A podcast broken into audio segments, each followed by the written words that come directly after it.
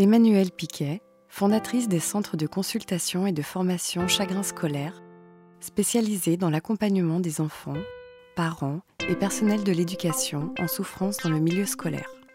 Bonjour à tous et à toutes, enfin surtout à toutes. Enfin, je remercie les, dix hommes présents d'avoir fait le déplacement. c'est-à-dire que les autres travaillent, donc c'est pas facile. Euh, alors, je vais me présenter rapidement. Donc, je m'appelle Emmanuel Piquet et euh, j'ai fondé les centres euh, Chagrin scolaire. Euh, sont des centres en fait de consultation dans un premier temps où nous travaillons en fait sur tout ce qui a trait justement aux souffrances scolaires, comme son nom l'indique. Alors, grosso modo, on va travailler sur trois thématiques ou trois territoires qui, bien entendu, sont pas exactement étanches les uns vis-à-vis des autres. Le premier territoire, c'est tout ce qui a trait aux souffrances relationnelles dans la cour, donc dans la cour de, de l'école primaire, dans la cour du collège surtout, hein, où c'est assez exacerbé, et un peu dans la cour du lycée. Et là, en fait, nous, dans nos centres, nous travaillons avec les enfants harcelés et leurs parents. Parce que, j'y reviendrai, il y a assez peu de parents d'enfants harceleurs qui consultent. Étonnamment. Nous travaillons avec eux et ça va être l'objet de cette conférence sur la façon dont ils peuvent s'y prendre en fait pour changer de posture et enrayer les cercles vicieux dont ils sont les victimes. Le deuxième sujet sur lequel on travaille sont les euh, souffrances liées plus aux apprentissages. Alors là, il y a du, y a du travail, puisque comme on, invente une maladie par jour à nos enfants, hein, donc là on a à peu près 83-10, hein, je pense en gros. On a la dyscalculie développementale, on a la dyscalculie, je sais plus comment, trans-attentionnelle. Enfin, on a un certain nombre de maladies comme ça, tout à fait intéressantes. Moi, par exemple, je me suis rendu compte à cette occasion que j'étais dyscalculique. Mais comme c'était au siècle dernier que je suis une vieille femme, et eh ben donc euh, on m'en a dit pas mateuse comme diagnostic. Bon bah c'est un peu la même chose. Donc on m'a dit va faire plutôt littéraire parce que les équations c'est pas trop pour toi. Bon c'est ce que j'ai fait. Aujourd'hui on m'enverrait plutôt chez l'orthophoniste, qui est une façon différente d'appréhender les choses.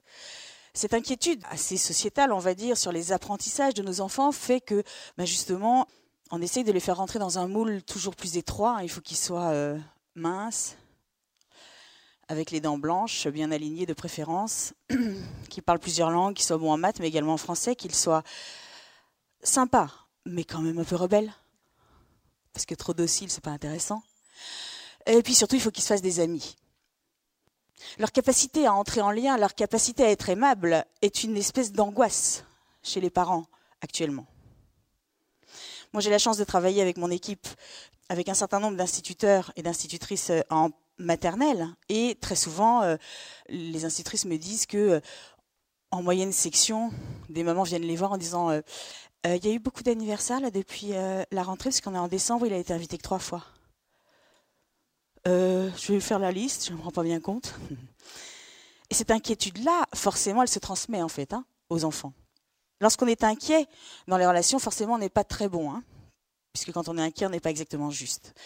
On y viendra plus tard. Et le troisième territoire sur lequel nous travaillons donc dans nos centres de consultation chagrin scolaire, c'est tout ce qui a trait à la souffrance des enseignants. C'est une souffrance complexe parce que c'est une souffrance tue. La plupart du temps, elle est assez honteuse. Quand on a autant de vacances, on ne souffre pas normalement. Enfin, je dis ça. Euh.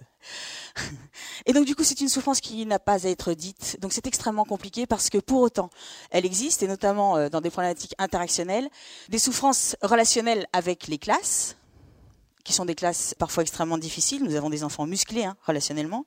Relations difficiles parfois avec euh, les inspecteurs, les inspectrices, parfois, hein, pas toujours, mais parfois. Parfois aussi avec leurs collègues. Hein. Les, collègues entre eux sont pas extrêmement, euh, sont pas toujours euh, très sympathiques au collège, notamment. Moi, j'ai souvent des profs qui me disent. J'arrive en salle des profs et je dis les quatrièmes A, c'est pas compliqué, je vais les tuer tous un par un, je vais les tuer en fait. Et là, les collègues disent ah bon, avec moi ça se passe hyper bien. Merci, merci de ton soutien, ça fait plaisir. Et donc ça c'est le troisième euh, volet. Donc aujourd'hui on va parler des souffrances euh, relationnelles entre pairs ou des souffrances dans la cour de l'école. On a décidé de construire cette conférence plutôt avec des cas que nous avons rencontrés nous en consultation pour pouvoir vous les présenter. On a essayé de les varier le plus possible pour vous expliquer ce qu'on voit en fait sur le terrain et pour pouvoir ensuite répondre euh, à vos questions.